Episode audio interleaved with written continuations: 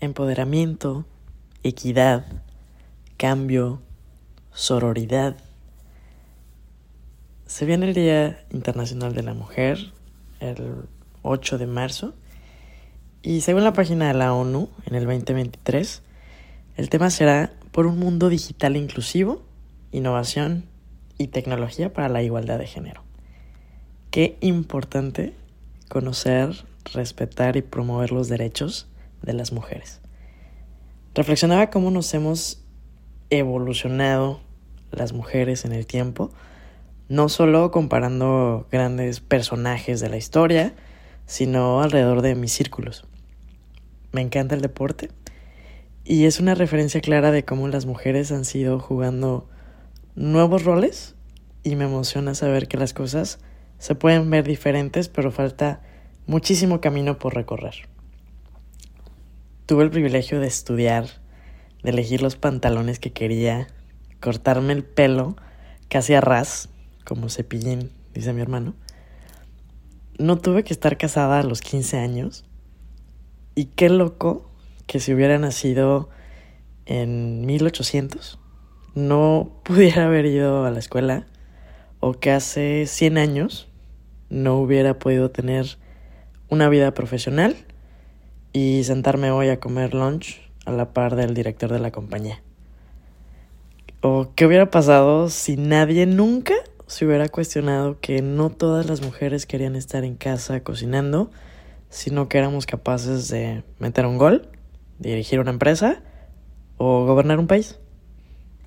Y hay figuras políticas, religiosas, hay activistas, actrices, científicas, emprendedoras, cantantes y famosas hablando del, del feminismo, pero cada quien tiene una plataforma diferente para darle voz a temas súper importantes que también puedes empezar a hablar en la mesa de tu casa. ¿no? Y creo que eso sirve para poder entendernos mejor. Em, es muy fácil o tendemos a buscar estos efectos o impactos muy grandes, pero la verdad es que las batallas y las oportunidades las tenemos todos los días y en todos los sentidos. Y podemos ser ejemplo para otras generaciones, para el vecino y el del enfrente, porque considero sumamente importante saber que cada quien aporta en el día a día una contribución de un cambio, por mínimo que sea, y mejora los hábitos que hay entre nuestros círculos.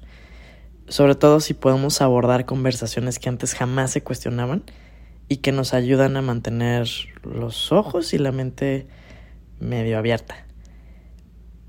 Y qué importante es inculcar el pensamiento crítico, la empatía y el diálogo en nuestros círculos sociales y en las diferentes generaciones. Dudo que yo sea la única estresada en ver políticos que deberían estar mejorando el sistema jurídico o las reformas del país. Pero ¿a poco no es igual de frustrante ver que no puedes darle a entender o entender y querer comprender las ideas del de enfrente? También es nuestra chamba entender que por naturaleza vamos a funcionar y a reaccionar de diferentes maneras. Pero pues podemos complementarnos mejor para tratar de convivir y crecer armónicamente, ¿no? Es, fácil también pensar que eh, los cambios le tocan a la chaviza y a los adolescentes, pero sigue siendo igual de importante saber que los que ya estamos y los que ya están maduritos, también eh, tenemos una voz que si es mucho más consciente, eh, podemos mejorar estos espacios en el ámbito laboral, en el ámbito familiar y pues en general en nuestro entorno social, ¿no? Y es decir, si soy jefe, pues cómo trato a mis empleados, si soy empleado, cómo cuido la dinámica del equipo, si tengo niños en casa, qué valores les estoy compartiendo para que no se repitan estos viejo, o sea, viejos y arcaicos patrones, porque pues no está fácil, pero yo sí estoy convencida que a partir de em, dar a expresar nuestras opiniones con respeto y también escuchar con empatía otros puntos de vista nos ayuda a hacer estos espacios como más equitativos.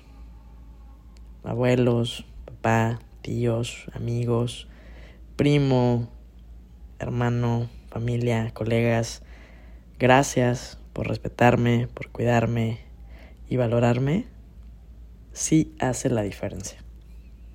Abuelas, mamá, tías, primas, amigas, colegas y mujeres que me han educado, acompañado, inspirado y apoyado. Gracias.